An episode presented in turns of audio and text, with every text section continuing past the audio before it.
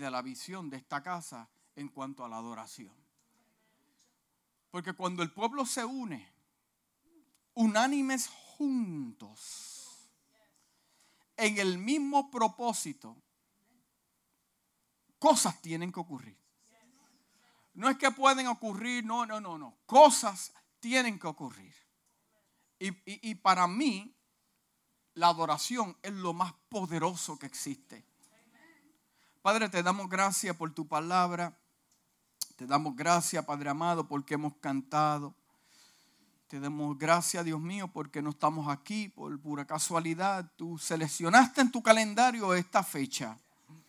Y te pedimos, Dios mío, que tu palabra, que es más cortante que espada de dos filos, ministre nuestra vida, nuestra mente, nuestro corazón. Dios mío, al norte y sur, este y oeste de esta nave, Dios mío, que tú te glorifiques, aunque sea una palabra, aunque sea un decir, un, versículo que nos transforme, para que tú te glorifiques y la victoria de nosotros. Amén. Y la casa dice, amén. Hay algo que verdaderamente eh, el humano tiene que entender. El humano tiene que entender que las cosas no pasan por accidente. Las cosas no caen del cielo por accidentes. O usted está ahí por un accidente o porque papi y mami se unieron cuando eran jóvenes y ups, pasó un accidente. Eh, eh, eh, en Dios no hay accidentes. En la vida tampoco existen accidentes. Entonces, para una cosa, una cosa lo va a llevar a la otra, porque en sí no existen accidentes y entendemos eso bien claro. Entonces, es rico, es rico porque tiene un tipo de mentalidad. El hombre rico, es rico porque tiene unos principios aquí. Inclusive el pobre, el hombre pobre, también tiene una mentalidad.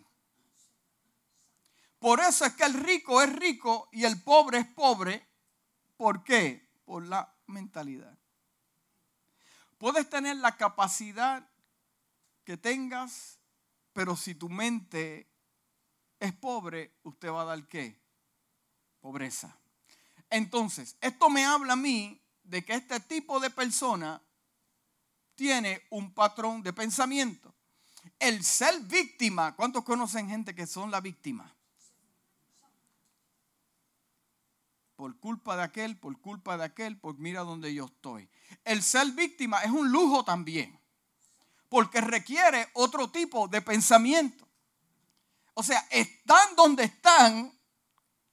¿Cuántos familiares usted conoce que son víctimas? Que se quejan por todo.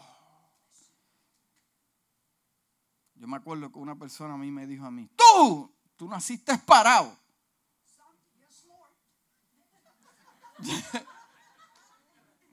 nací parado. Pero yo acá yo dije, pero yo nací acostado. No, pero tú, tú eres como que el nene lindo del Señor. Y no, no, no, no, no, no, no, no, no. El Señor no tiene nene lindos.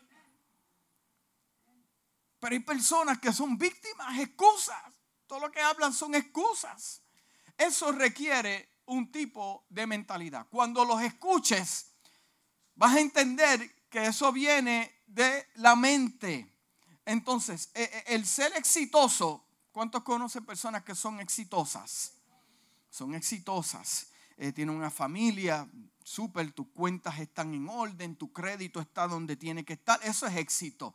Eh, eh, tienes un trabajo, puedes pagar tus biles. Eso es éxito. Tienes vehículos, estás bien, estás en salud. Eso es éxito. ¿Me está entendiendo lo que estamos hablando? eso requiere también un tipo de pensamiento. Pastor, ¿para dónde vamos? Ya mismo va a entender. El depender de los aplausos de otros para poder funcionar y sentirte satisfecho y completo, requiere un tipo de mentalidad. Que mayormente ese tipo de mentalidad es pobre porque viene de la inseguridad. Y este tipo de personas requiere que todo el tiempo le esté... Qué bien lo hiciste, de verdad. Pero cuando tú sabes de que sabes de que sabes, que has pagado un precio donde nadie te ha visto, donde nadie te escucha, donde nadie ha estado contigo. Y cuando tú llegas al lugar y traes lo que de lo oculto hiciste, no necesitas los aplausos de nadie porque tú sabes de que sabes que pagaste un precio, sea en lo espiritual o también sea en lo secular. Pero hay personas que funcionan. ¿De dónde proviene eso? Es de un tipo de pensamiento. ¿De dónde lo aprendieron? Es la pregunta. ¿Quién te lo enseñó?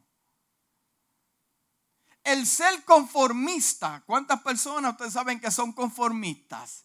Ahí tengo un carrito, ahí tengo una motorita, ahí tengo un esposito. ¿Cómo?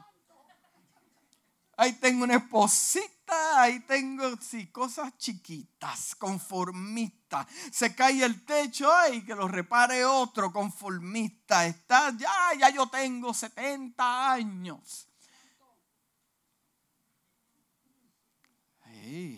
Dios le dio un hijo a Abraham a los 100 años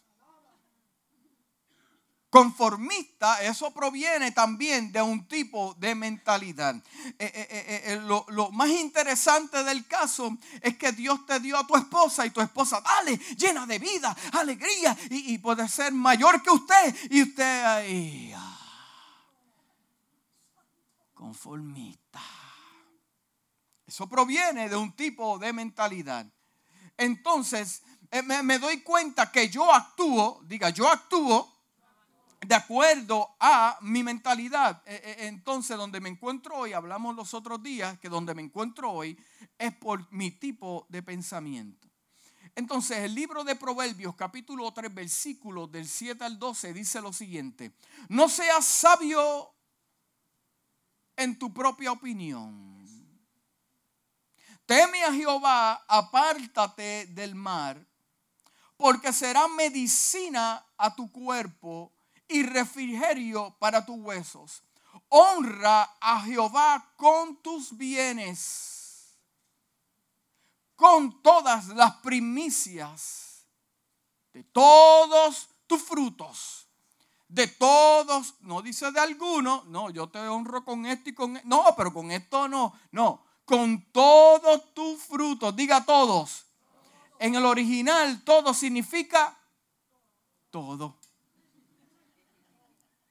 todo. Entonces, a consecuencia de esto me dice, y serán llenos tus graneros con abundancia y tus lugares rebosarán de mosto. Pero en la versión message me gusta porque dice, confía en Dios desde lo profundo de tu corazón. Confía en Dios desde lo profundo de tu corazón. No intentes resolver todo por tu cuenta. Escucha la voz de Dios en todo lo que haces. En algunas cosas no dice. Escucha la voz de Dios en todo lo que haces. Donde quiera que vayas. Él es quien te mantendrá en el camino. ¿Quién es Él? Dios. No asumas que lo sabes todo. ¿Con cuántas personas usted ha hablado que piensan que lo saben todo? Qué difícil hablar con personas así. Eh, eh, eh, dice, dice, corre hacia Dios, huye del mal. Entonces tu cuerpo brillará con salud. Diga salud. Tus mismos huesos vibrarán con vida. Honra a Dios con todo lo que tienes. Dale lo primero y lo mejor. Usted sabe que Dios es un Dios celoso. Dios es un Dios celoso. Y cuando Dios da los regalos, los da buenos. Dios no está caño. Y como dicen en mi país, Dios no es maceta. Estoy de acuerdo que se tarda un poco. I agree. Pero cuando llega, llega en el momento perfecto, en el segundo exacto. Pues entonces es ok que se tarde porque te conviene. Porque entonces el milagro viene a ser más grande. Pero Dios no es tacaño. Porque cuando Dios te dio lo mejor, te dio lo mejor del cielo. No te envió un ángel, no te envió un arcángel, ningún querubín, ningún anciano de, los 70 ancianos. Vente tú, que eres el más lindo. No, te dio lo mejor del cielo para darnos salvación y redención y limpiarnos de pecado. Entonces, si Dios te dio lo mejor, Dios requiere que usted le dé lo mejor. Entonces, yo honro a Dios con todos mis bienes. Mi carro es del Señor. Mis instrumentos son del Señor. Mi capacidad es del Señor. Mis dones son del Señor. Son prestados, son del Señor. Mi capacidad de poder expresar la palabra de Dios es un regalo. Glorifico a Dios con eso. Todo es de Dios. Con mi cuerpo separado para Dios yo honro a Dios. No le damos mitad, no, aquí puedes entrar, aquí no puedes entrar. No, honramos a Dios con todo nuestro ser, con toda la fibra de nuestro corazón, sin que quede un espacio pequeño. O sea, lo deja entrar a la sala, lo deja entrar a los cuartos, al living room y a los closets también. Porque Dios se merece lo mejor. Dios se merece la mejor ofrenda. Dios se merece el mejor diezmo. Dios se merece que tú expreses tu talento a, capacidad máxima. Si lo hacen los del mundo, ¿por qué no lo pueden hacer los hijos de Dios para Dios también? Yo llegaba a los conciertos y lo primero que me preguntaba cuando iba a tocar, me decían, allí va el bajista. Ok, y yo miraba las luces, yo miraba el escenario y decía, oh Dios mío, ¿y por qué entonces la iglesia es tan tacaña y tan pobre de mentalidad para darle a Dios lo mejor? Yo dije, Dios, si tú me llamas a mí, vamos a darte lo mejor. Y no vamos a negociar por menos. Y el que negocia por menos siempre está llorando. Y como dicen en inglés, the nice guy que siempre negocia por menos, siempre termina último. Los hijos de Dios no negociamos por menos. Dios me da a mí lo mejor del cielo. Ay, pero esa mujer prospera. Ese hombre tiene éxito. Exacto, porque ese hombre lo que le está dando es lo mejor a Dios. Ay, ay, ay, Dice, dale lo primero y lo mejor. Yo no le doy a Dios de lo que me sobra usted no le va a dar a Dios de lo que le sobra. Usted le va a dar a Dios lo mejor. Mm, no me tire piedra, solo dice la palabra. Tus graneros estallarán. Tus cubas de vino rebosarán. Porque el problema es que muchos, muchos eh, eh, pensamos como ricos, hablan como ricos, se expresan como ricos, te hacen un plano como ricos, pero cuando pones en balanza sus obras son obras de pobre. Eh, eh, eh, hablamos con sabios, personas que son sabias, le dan un consejo a todo el mundo. Mira, para ti son como doctores. Mira, esta es la receta. Tómate tal pastilla, tómate tal medicina, tómate esto, toma esto. Pero cuando pesas en justicia sus obras, en vez de sabio, que es lo contrario de sabio, son obras necias. Eh, eh, eh, hablamos de fe, pero no te gusta tomar riesgos. Dios te dice, tengo algo para ti especial, pero tienes que hacer esto, sal de tu tierra y de tu parentela a la tierra que yo te voy a mostrar. De la, la sociedad de hoy, la iglesia podría decir, no, yo necesito ver, yo necesito ver qué me espera, a dónde me mudo. No, no, no, no, no. Porque los hombres que hablan de fe, son gente que realmente se mueven en la fe y tienen resultados maravillosos. Mm. Hablamos que somos adoradores y que la iglesia es una iglesia de adoración, pero llegamos tarde a la adoración. Pero al cine llegamos temprano. Yo no puedo llegar al cine tarde, hermano. Pastor, ¿usted va al cine? Sí, voy al cine. Y me como mi popcorn. Y no comparto mi popcorn. Eso lo dijo mi esposa. Pero tú sabes qué? Es verdad, no lo voy a compartir. Yo no tengo problema con eso. Ya yo aprendí mi lección. Íbamos al cine y yo pedía uno large y cuando yo miraba, yo, pero que esto es un small. Pero Dios le da sabiduría a los que le piden sabiduría. Yo dije, dame sabiduría a trabajar aquí, Señor. Comprarle uno a ella. Ah, pues Cuando vamos a la fila.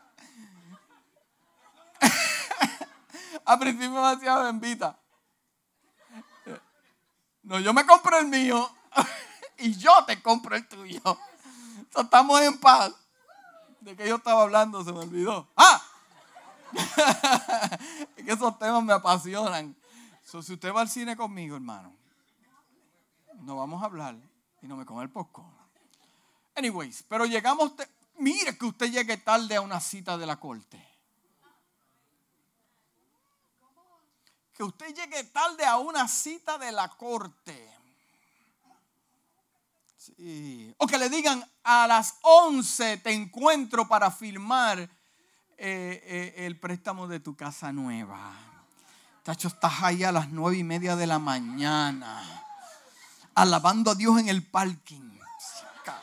Manda.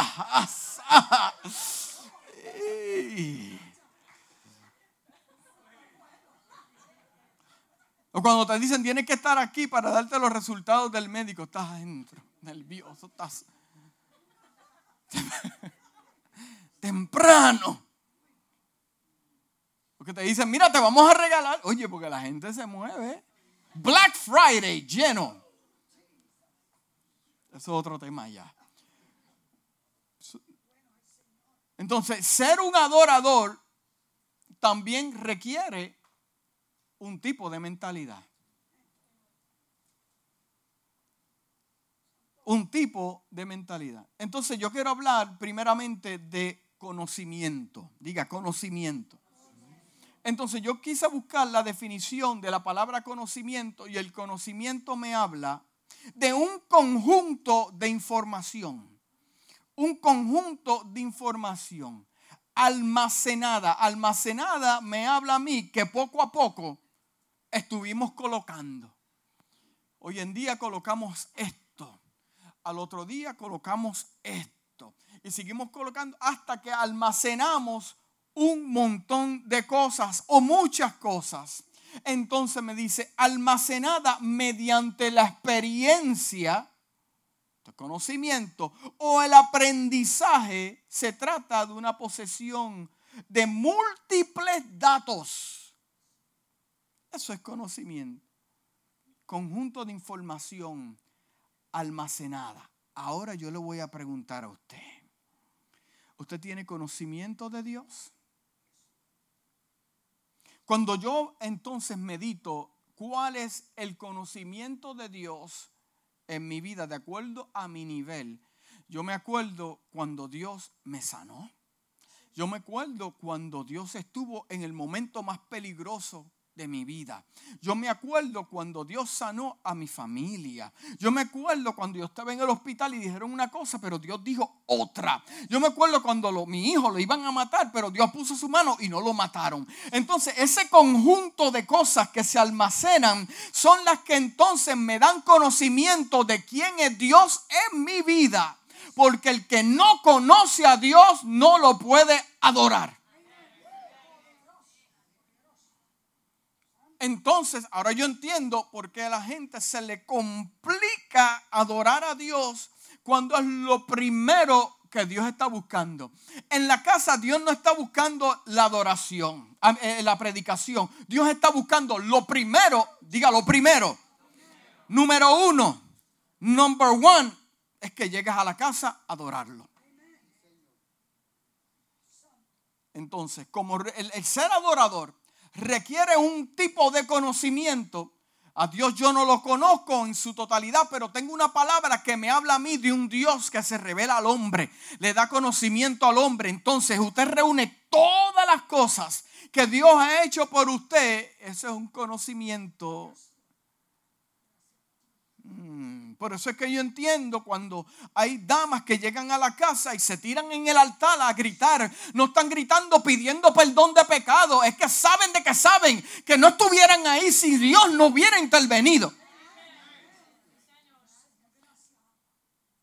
y, caballeros pasan llorando al frente en, la, y se tiran. Eh, no, no es que están pidiendo perdón porque eh, están adorando a Dios porque algo Dios hizo que los demás no saben.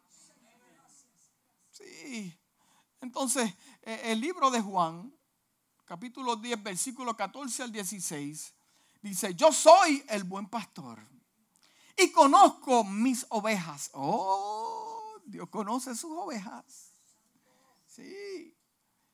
Y las mías me conocen o sea, hay, una relación. Dios conoce a sus ovejas y las ovejas de Él la conocen. Así como el Padre me conoce y yo conozco al Padre, pongo mi vida por mis ovejas.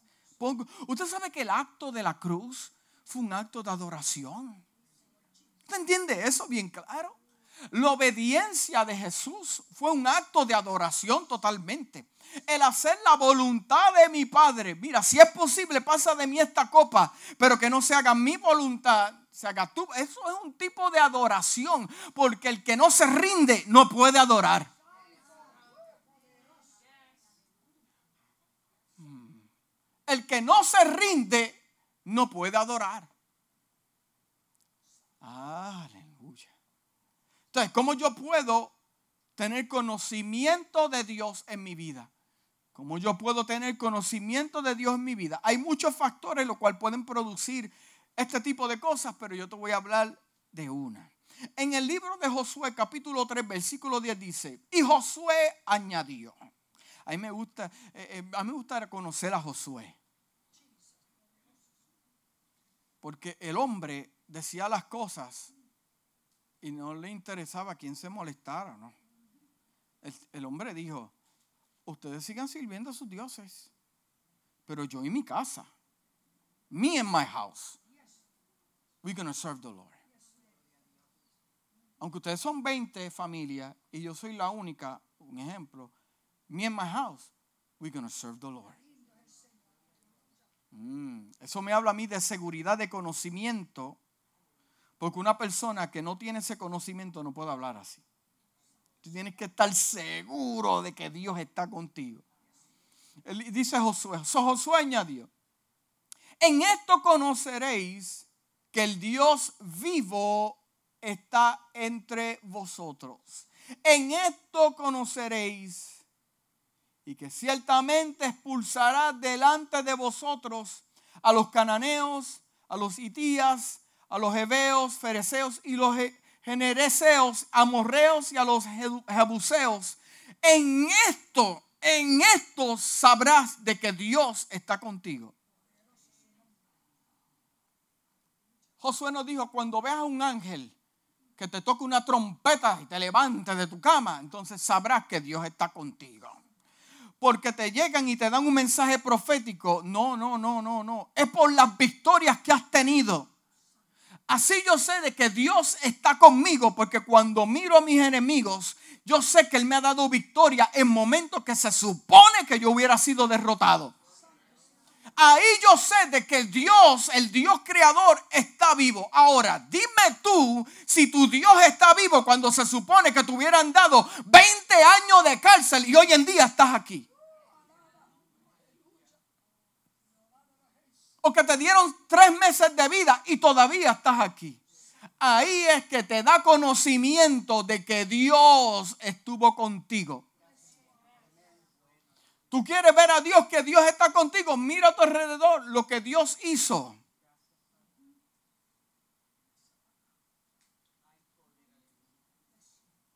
Porque cuando yo miro a mi alrededor y yo veo lo que Dios hizo, entonces me da un tipo de revelación y conocimiento que es suficiente para yo llegar a la casa y darle lo mejor. Se supone que yo no estuviera aquí.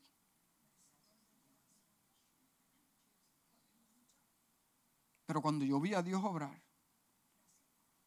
y pelear mis batallas, una por una, sin necesidad de coger el Facebook, sin necesidad de hablar mal de nadie. Y yo le dije, yo lo voy a creer a tu palabra porque tu palabra a mí me dice que tú me vas a defender y quedarte quieto y tú ves como, ¡pum! Y Dios empieza a mover las cosas. Mira hermano, cuando yo llego a la casa, yo no voy a predicar de mí, pero te estoy dando un testimonio. Yo no le pido a Dios que me use. Yo se lo pedí en mi casa. Yo le vengo a dar a Dios. Porque se supone que yo no estuviera aquí.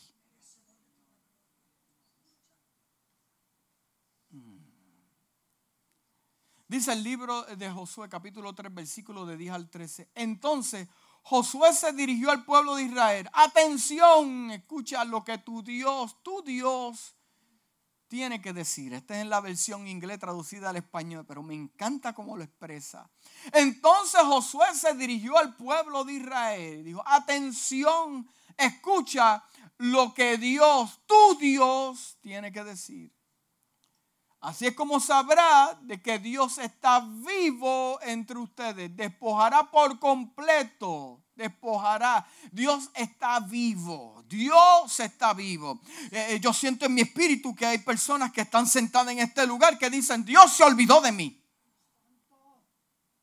Dios está muerto en mi vida. No, no, no, no, no, no, no. ¿Sabe por qué Dios está vivo? Porque te trajo aquí para que tú escucharas de que Dios te escucha y Él sabe lo que está pasando. Eh, eh, entonces, eh, yo me tengo que preguntar, yo me tengo que preguntar, ¿qué cosas ha expulsado Dios de mi vida? ¿Qué cosas ha removido? se supone que, yo no estuviera aquí, se supone que yo estuviera enfermo, pero entonces el nivel de conocimiento me lleva a mí a conectarme con Dios.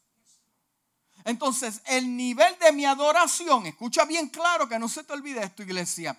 El nivel de adoración está conectada, está, diga conectada, entrelazada con mi nivel de conocimiento, experiencia de lo que ha hecho Dios con mi vida. Lo voy a repetir. Entonces, mi nivel de adoración está conectada con mi nivel de conocimiento, experiencia reconocimiento de lo que Dios ha hecho. Entonces yo entiendo que mi adoración no se limita simplemente a yo llegar a un servicio y alzar las manos y adorar a Dios. Es cuando yo salgo de esta casa lo que yo hago. Porque el mismo Dios que está en la casa es el mismo Dios que me ve donde nadie me ve. Y los que son adoradores lo adoran en la casa donde hay gente y también lo adoran donde no hay gente. Y los que son adoradores le lloran a la presencia de Hashem en la casa y también lo hacen en la iglesia. Porque adoración no es simplemente un cántico, es un estilo de vida. Porque el conocimiento no se activa en la casa, se activa en todas las facetas de mi vida. Porque, porque el asunto es esta, iglesia. Eh, yo no puedo hablar de alguien que yo no conozco. Eh, eh, oye, aunque hay ciertas personas atrevidas que hablan mal de las personas sin conocerlas. Mm, eh, eh, no, no, no, no. Eh, no, no. No te puedo recomendar a alguien para un trabajo que no ha hecho ningún buen trabajo. No lo he visto. no le puedo dar crédito a alguien que no ha hecho nada. Mayormente los que no hacen nada son los más que están criticando si no estuviéramos ocupados. Pero el punto mío no es defender la causa de nadie. El punto que te estoy tratando de expresar es que yo no puedo adorar a algo que no conozco.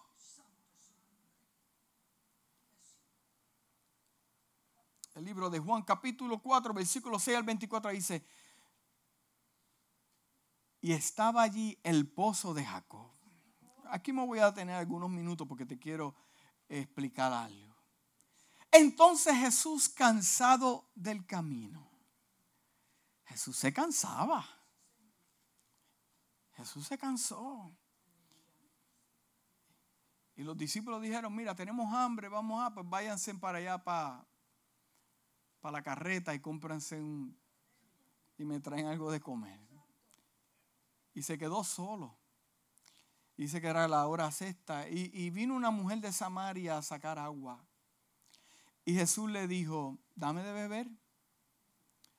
Pues sus discípulos habían ido a la ciudad a comprar. Entonces la mujer dijo, ¿cómo tú siendo judío me pides a mí de beber? Hay tanto misterio en esto, pero me voy a concentrar en algo. Soy mujer samaritana. Porque, porque los judíos y los samaritanos no se tratan entre sí. Mira, hermano, era tanto la división que no podían comer de los mismos utensilios porque eran inmundos. Entonces, respondiendo a Jesús, le dijo: Si conocieras el don de Dios, mm, si conocieras, me habla a mí de conocimiento, diga conocimiento. ¿Y quién es el que te dice, dame de beber? Tú le pedirías y él te daría agua viva. La mujer le dijo, Señor, no tienes con qué, no, no, tienes con qué sacarla y el pozo es hondo. ¿De dónde pues tienes el agua viva? Ok, le respondió porque tiene, desconoce, no, no, entiende el lenguaje que se está hablando.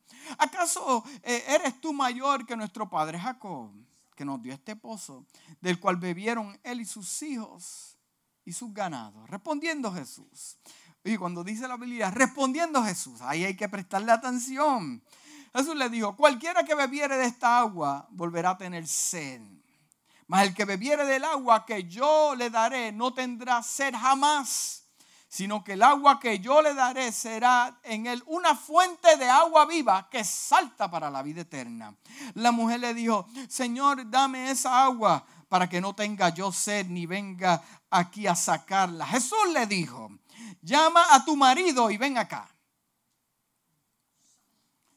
Ay, las preguntas y las cosas que te dice Jesús es porque ya conoce la contestación. Respondiendo a la mujer, no tengo marido. Jesús le dijo, bien has dicho, no tengo marido, porque cinco maridos has tenido y al que ahora tienes no es tu marido esto has hecho, dicho con verdad. Déjame explicarte algo aquí porque me llegó a la mente. Eh, eh, para, para, la, para cultura hebrea, un divorcio estaba bien. Dos divorcios, tres,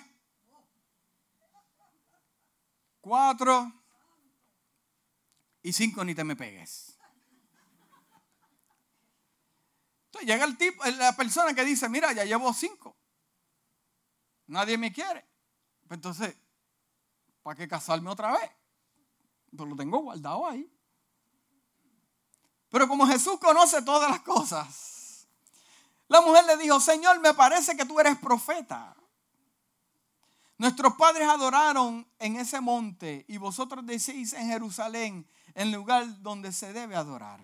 Jesús le dijo, mujer, créeme que la hora viene cuando ni en este monte ni en Jerusalén adoraréis al Padre. Y vosotros adoráis lo que no sabéis, falta de conocimiento. Nosotros adoramos lo que sabemos, porque la salvación viene por los judíos.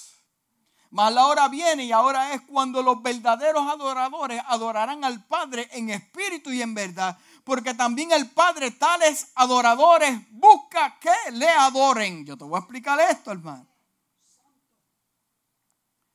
Dios es espíritu y los que lo adoran en espíritu y en verdad es necesario que lo adoren.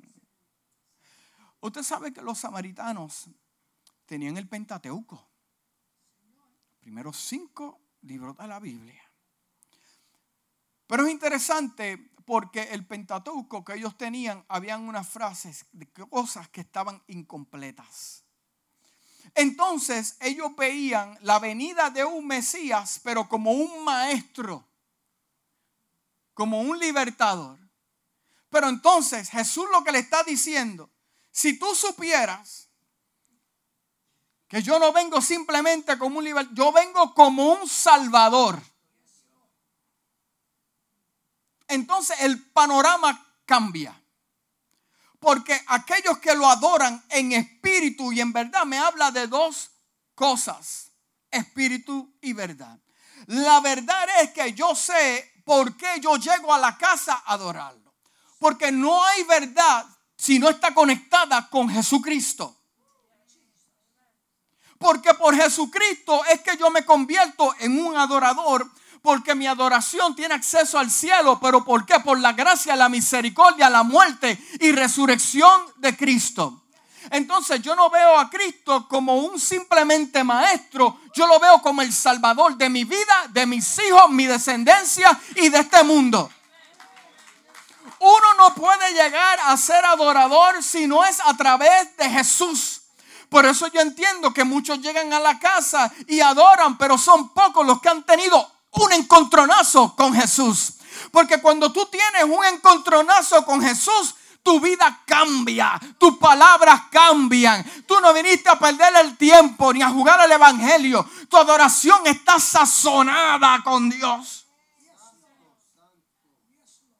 Me habla pastor y espíritu y verdad. Me está hablando a mí de espíritu, cosas espirituales. Que Dios puede estar en diferentes lugares al mismo tiempo. ¿Por qué? Explícame esto. Porque los samaritanos decían, no, pero, pero, pero, pero nosotros adoramos en Giserín, en el monte, y los judíos adoran en Jerusalén. Pero Jesús le está diciendo, en otras palabras, una vez se complete mi muerte y mi resurrección, habrá muchos lugares del mundo donde me van a adorar en espíritu y en verdad. Donde hay espíritu está Dios, donde hay verdad es Jesucristo. ¿Está entendiendo el lenguaje? Entonces yo no puedo ser un adorador si no conozco a Jesús. Porque se supone que si yo llego a la casa a adorar, es porque yo tengo un conocimiento claro, amplio, quién es Jesús en mi vida. ¿Qué hizo Jesús? Mm. La verdad, la verdadera adoración es por medio de Jesucristo y la salvación. Entonces, mi adoración incluye dos cosas, diga dos cosas. El conocimiento de la salvación por medio de Jesús y las cosas que el Padre ha hecho y va a hacer.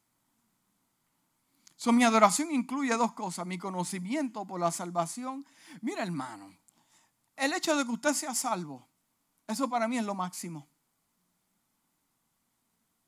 ¿Cuántos son salvos? Yo no voy a mirar. No voy a mirar, no voy a mirar, no voy a mirar. Usted es salvo, eso es lo máximo. El carro lo busca usted. Los lujos los paga usted.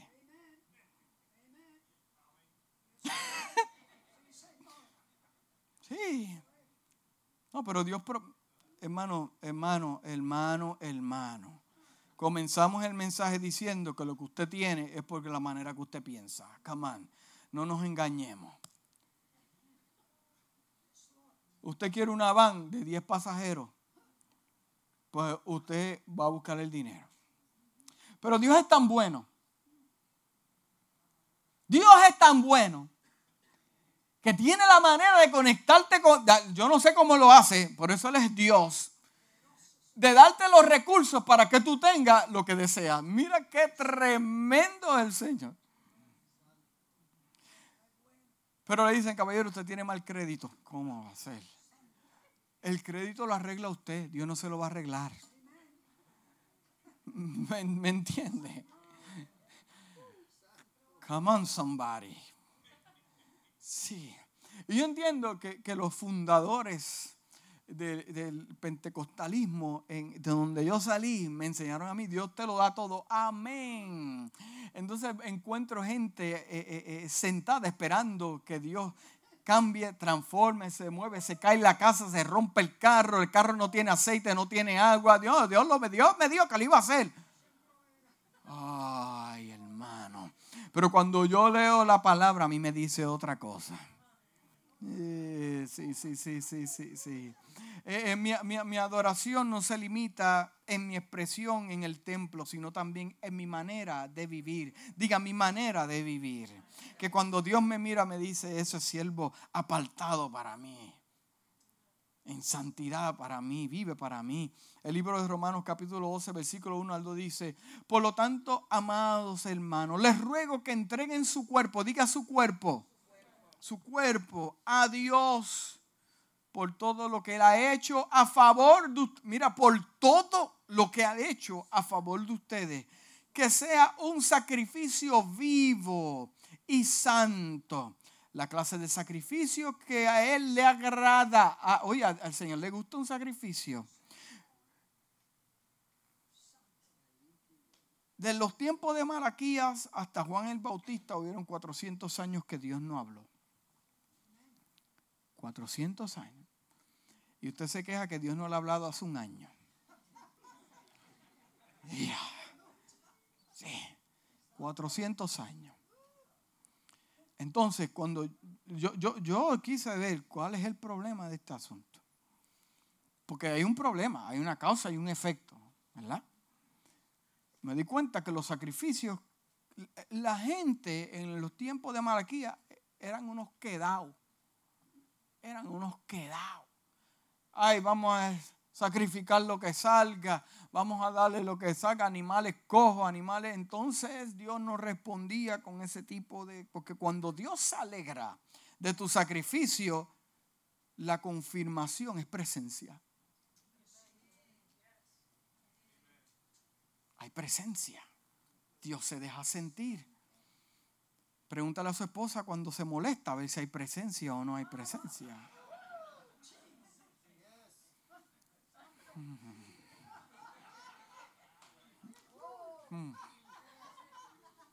¿Qué bajo? No, tengo una llamada.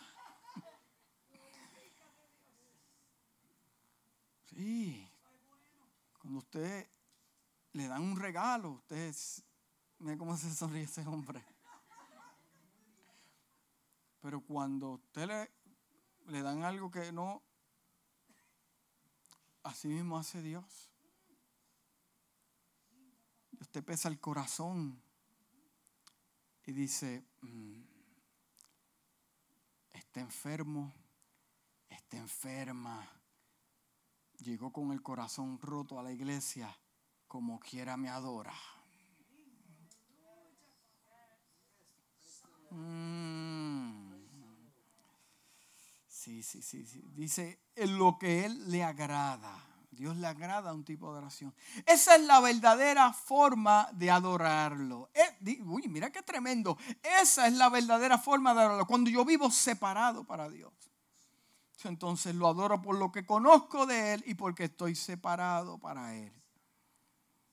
Dice, no imiten las conductas ni las costumbres de este mundo. Más bien, dejen que Dios los transforme en personas nuevas, cambiarle su manera de pensar. Su manera de pensar. Entonces aprenderán a conocer. Entonces, por causa de esa transformación mental, entonces aprenderán a conocer. Diga, aprenderán. Aprenderán, me habla a mí de, de, eh, poco a poco aprenderán. Estamos aprendiendo algo que no sabemos, algo desconocido.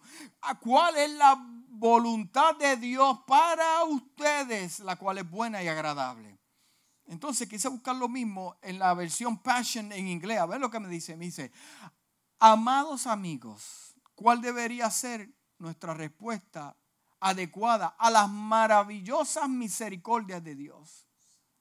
¿Cuál debería ser nuestra respuesta adecuada a la maravillosa misericordia de Dios? Les animo a entregarse a Dios para hacer sus sacrificios sagrados y vivos.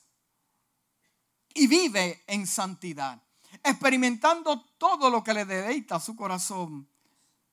Porque esto se convierte en tu genuina expresión de adoración. Wow, wow. Dígale a su vecino, wow. Wow. La expresión máxima de adoración es entregarse a Dios sin reservas. La expresión máxima de adoración es entregarse a Dios sin reservas. Que sea la voluntad de Él y no la de usted. Pero pastor, me hirieron en la iglesia. Me hicieron lo otro. ¿Sabe por qué Dios lo permite? Es más, yo lo voy a aclarar algo a alguien aquí. Tú sabes por qué te hirieron y te barataron. Dios lo permitió para trabajar con tu carácter. Ahí tienes, no le preguntes más a Dios. Ahí está. Se te, se te aclararon los pensamientos. Sí. Entonces, yo adoro a Dios con mi testimonio. Yo adoro a Dios con mi testimonio. Yo, yo adoro a Dios con mi conducta. Yo adoro a Dios con mis palabras. Yo adoro a Dios con mis hechos. Porque la adoración, eh, eh, eh, hermano, es tan, la adoración no es para ministrarle a nadie. La adoración es para ministrarle a Dios. Tirar para arriba.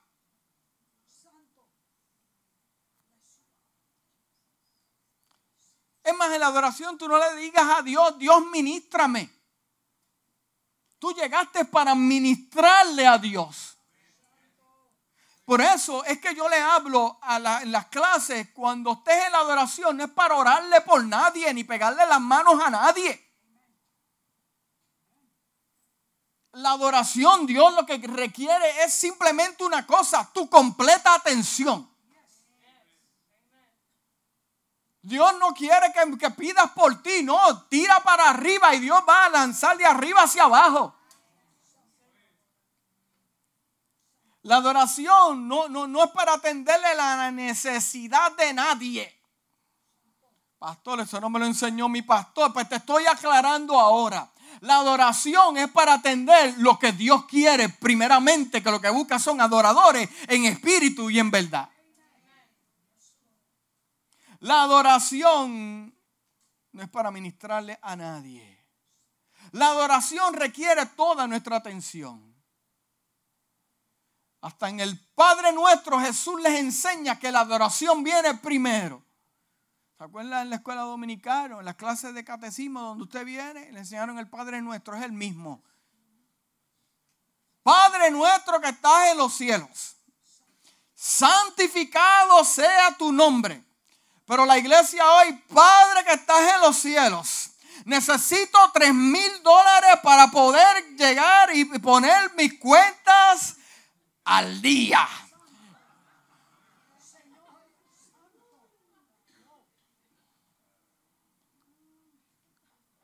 Déjeme decirle, hay gente que llega aquí con problemas serios. No estamos hablando que tienen que pagar el celular porque te quitan Facebook. No, no, esa tontería. Estamos hablando que necesitan un milagro de Dios. Y yo los observo porque soy el pastor y el pastor conoce sus ovejas. Y lo que hace es se desprende de ellos mismos y se tiran y gritan al cielo. Mm. La adoración es para ministrarle a Dios. Esta casa, la adoración es para ministrarle a Dios. Después, Dios te va a ministrar. Cuando hay una adoración fuerte y potente, ahí yo sé, Dios va a hablar fuerte y potente. Porque Dios se agrada de lo primero, tu adoración. Cuando te acerques a Dios en un momento difícil, no te acerques, Dios mío, hasta cuando estoy esperando, tú no ves Te doy gracias por las cosas que entiendo y no entiendo. Te doy gracias porque yo sé que tú me escuchas. Tú eres mi Dios. Los profetas de la antigüedad, antes de ver algún milagro, le dijeron a Hashem, te doy gracias porque tú eres el dador de la vida. Y luego ocurría el milagro. La adoración es tan y tan poderosa que a Gedeón, le dijo, que los adoradores vayan primero. A que los adoradores vayan primero. Por eso es que la adoración es tan importante porque rompe barreras aquí en la casa. En tu casa, adora a Dios primero, dale gracias a Dios. Aunque estés molesto, dale gracias a Dios. Cuando estés triste, dale gracias a Dios. Yo te prometo que los cielos se estremecerán a tu favor y Dios se agradará de ti. Sí, sí, porque, porque muchas veces, ya casi estoy terminando, muchas veces somos cristianos egoístas. Y yo y mi, myself, and I, y mi, y Dios está esperando de los cielos para que tú llegaste a la iglesia. Sí, sí, sí. El orden es el siguiente, diga el orden. Le ministramos a Dios, olvídese de su problema. Olvídese. Yo sé que su problema lo estaba estar esperando cuando salga de ahí. Es ok. Pero cuando usted entre, usted se olvida de eso. Y usted va a darle gracias a Dios. ¿Sabe por qué? Porque Dios está haciendo algo que tú no sabes que Él está haciendo. Él está moviendo unas fichas a tu favor que usted no sabe que la está moviendo. Y al usted darle gracias a Dios, eso como que activa el mundo espiritual y las cosas. Hay un, una palabra que se llama aceleración. Y cuando usted dice, Dios mío, yo te doy gracias, es como que el cielo eh, se abre y hay aceleración. Las cosas corren más rápido. Usted llega a la casa, Padre, yo te llegué a adorar a ti. ¿Qué, yo aprendo con la vida de Abraham? Dame ejemplos, pastor. ¿Qué yo aprendo con la vida de Abraham? Dios le pidió a su hijo la promesa, lo tanto esperado. Pero ¿sabe lo que Dios está, le quiere mostrar al mundo? Dios sabe lo que Él va a hacer. ¿Sabe lo que Dios? E, eso era para nosotros. Y para que mucha gente entienda. Y para que Él también entienda. ¿Qué viene primero? ¿Yo o la promesa?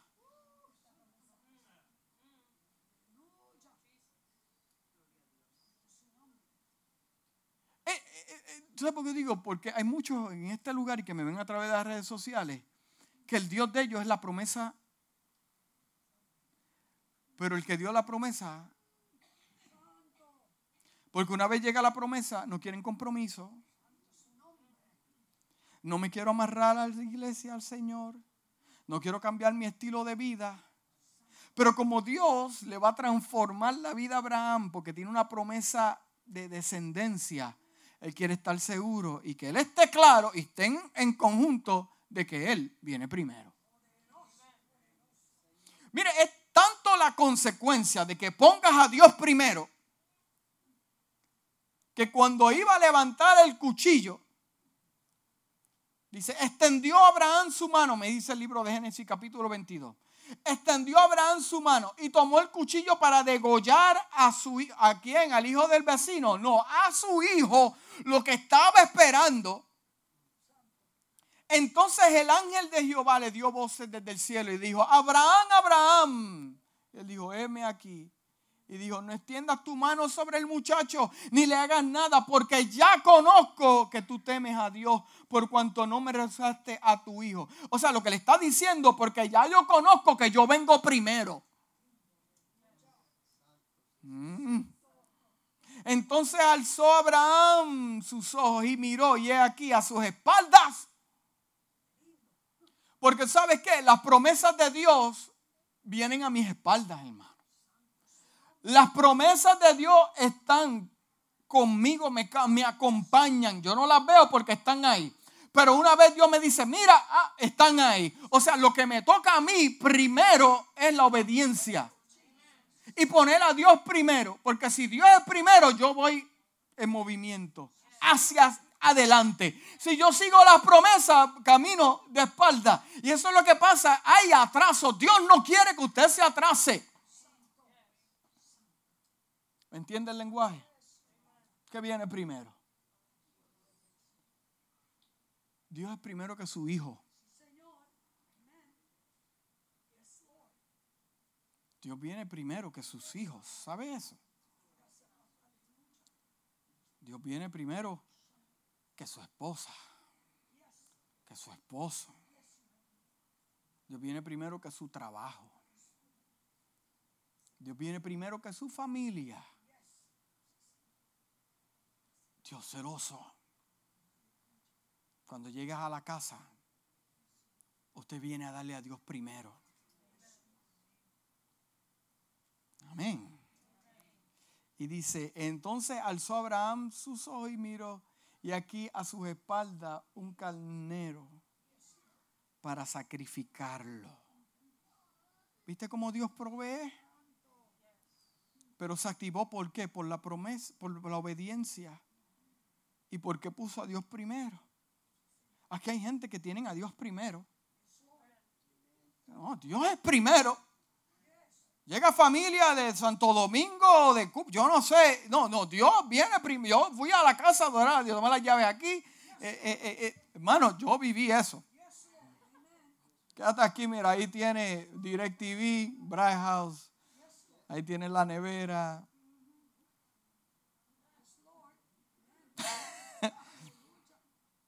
Pero mi Dios viene primero. Porque usted quiere que Dios llegue primero a su situación. Ahora no, ahora usted está bien, pero cuando llegue el día malo.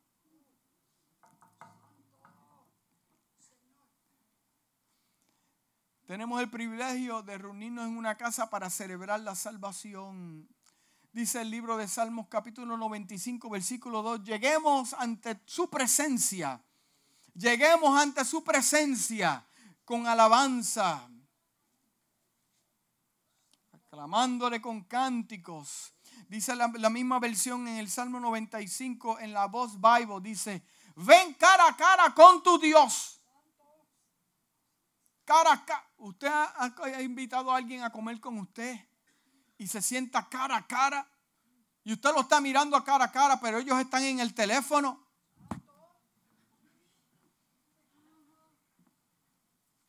En el teléfono me dijo, quiero hablar contigo tengo un problema. Y están hablándome, sí, en el teléfono.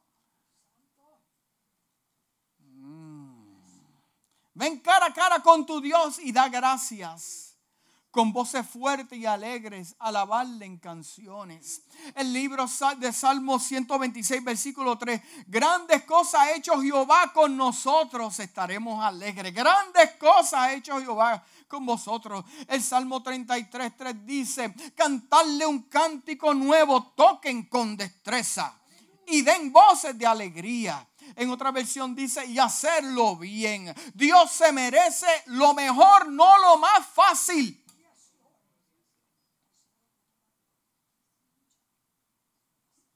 Dios se merece lo mejor, no lo más fácil. Entonces ya con esto voy a terminar.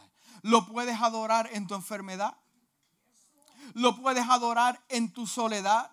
¿Lo puedes adorar en la escasez? Aleluya.